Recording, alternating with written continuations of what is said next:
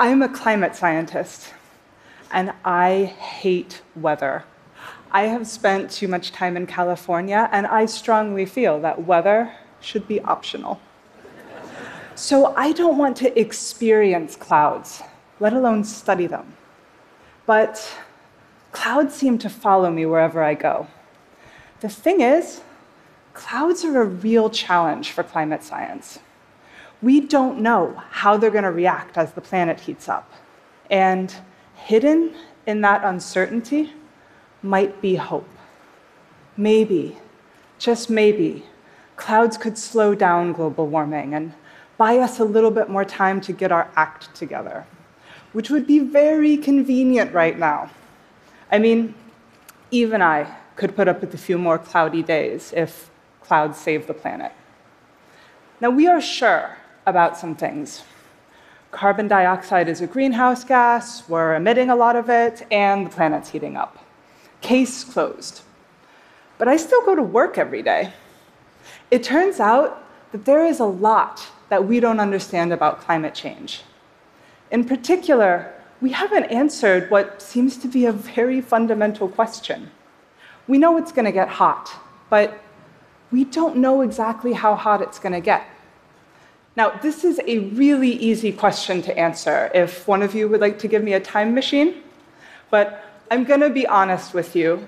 If I had a time machine, I would not be hanging out at this particular point in history. So, in order to see the future, we have to rely on the output of computer simulations, climate models like this one. Now, in my line of work, I encounter many very charming people on the internet who like to tell me that climate models are all wrong. And I would just like to say, no kidding. Seriously, I get paid to complain about climate models. But we don't want models to be perfect. We want them to be useful. I mean, think about it. A computer simulation that's able to exactly reproduce all of reality. That's not a climate model. That's the matrix. So, models are not crystal balls, they're research tools. And the ways in which they're wrong can actually teach us a lot. For example, different climate models are largely able to capture the warming that we've seen so far. But fast forward to the end of the century under a business as usual scenario, and climate models don't really agree anymore. Yeah, they're all warming. That's just basic physics. But some of them project catastrophe, more than five times the warming we've seen already. And others are literally more chill. So, why don't climate models agree on how warm it's going to get? Well, to a large extent, it's because they don't agree on what clouds will do in the future. And that is because, just like me, computers hate clouds. Computers hate clouds because they're simultaneously very large and very small. Clouds are formed when microscopic water droplets or ice crystals coalesce around tiny particles. But at the same time, they cover two thirds of the Earth's surface. In order to really accurately model clouds, we'd need to track the behavior of every water droplet and dust grain in the entire atmosphere. And there's no computer powerful enough to do that. So instead, we have to make a trade off. We can zoom in and get the details right, but have no idea what's going on worldwide. Or we could sacrifice realism at small scales in order to see the bigger picture. Now, there's no one right answer, no perfect way to do this, and different climate models make different choices. Now, it is unfortunate that computers struggle with clouds because clouds are crucially important in regulating the temperature of the planet. In fact, if all the clouds went away, we would experience profound climate changes. But without clouds, would it be warmer or colder? The answer is both. So I'm going to be honest with you. I am not a cloud spotter. My favorite type of cloud is none. But even I know that clouds come in all shapes and sizes. Low, thick clouds like these are really good at blocking out the sun and ruining your barbecue. And high wispy clouds like these cirrus largely let that sunlight stream through. Every sunny day is the same, but every cloudy day is cloudy in its own way. And it's this diversity that can make the global impact of clouds very hard to understand. So, to see this global effect of clouds, it really helps to take a selfie. It will never cease to blow my mind that we can see our planet from outer space. But we can't see all of it. Clouds are blocking the view. And that's what they do. These low, thick clouds are extremely effective sunshades. They turn back about 20% of everything the sun sends us. That is a lot of wasted solar power. So, low clouds are powerful sunshades, making the planet cooler. But that's not the only effect of clouds. Our planet has a temperature, and like anything with a temperature, it's giving off heat. We are radiating thermal energy away into space, and we can see this in the infrared. And once again, clouds are blocking the view. That's because high clouds live in the upper reaches of the atmosphere where it's very cold. And this means that they lose very little heat to space themselves. But at the same time, they block the heat coming up from the planet below. The Earth is trying to cool itself off, and high clouds are getting in the way. The result is a very powerful greenhouse effect. So, clouds play this very large and dual role in the climate system. We've got low clouds that act like a sunshade, cooling the planet, and high clouds, which act like a greenhouse, warming the planet. Now, right now, these two effects, they don't cancel out. That sunshade, it's a little bit more powerful. So if we got rid of all the clouds tomorrow, which for the record, I am not advocating, our planet would get warmer. So clearly, all of the clouds are not going away.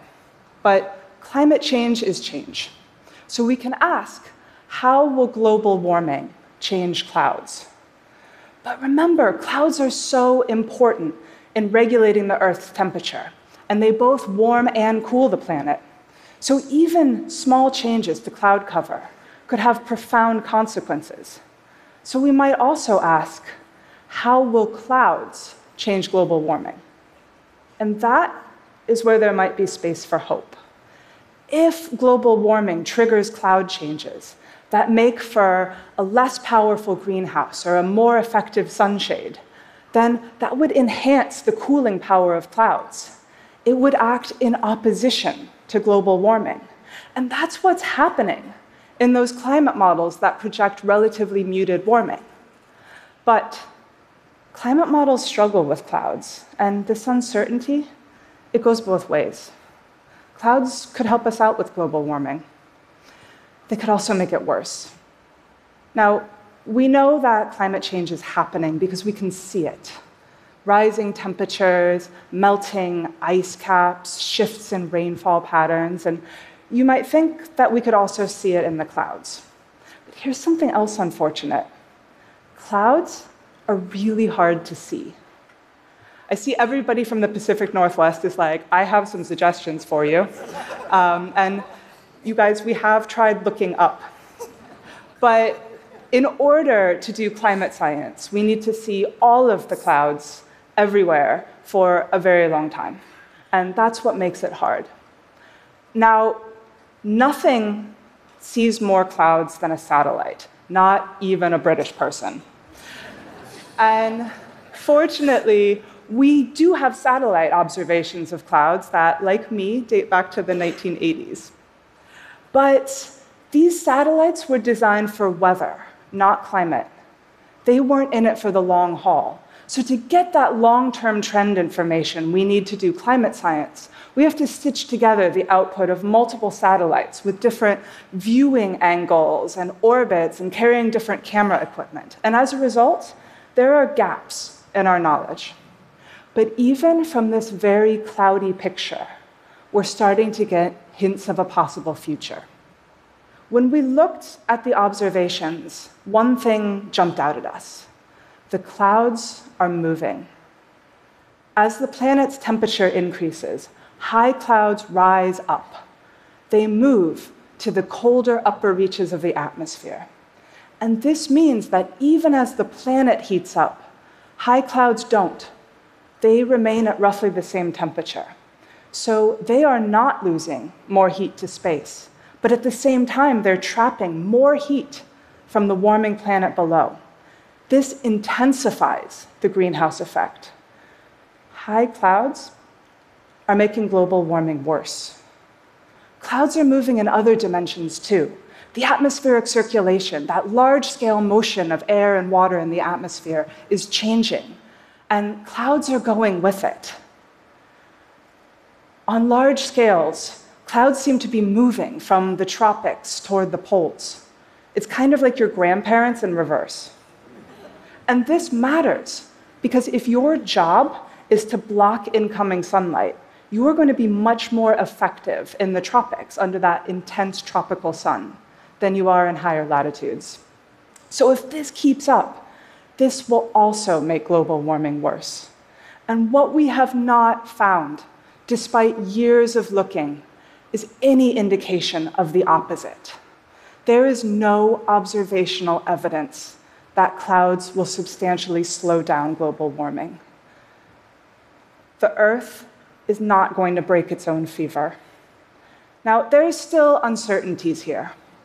We don't know for sure what the future holds, but we are sending our kids there, and they are never coming back. I want them to be prepared for what they'll face. And that is why it is so important to keep our Earth observing satellites up there and to hire diverse and smart and talented people who do not hate clouds to improve the climate models. But uncertainty is not ignorance. We don't know everything, but we don't know nothing. And we know what carbon dioxide does. I started my career as an astrophysicist, so you can believe me when I say that this is the greatest place in the universe. Other planets might have liquid water. On Earth, we have whiskey.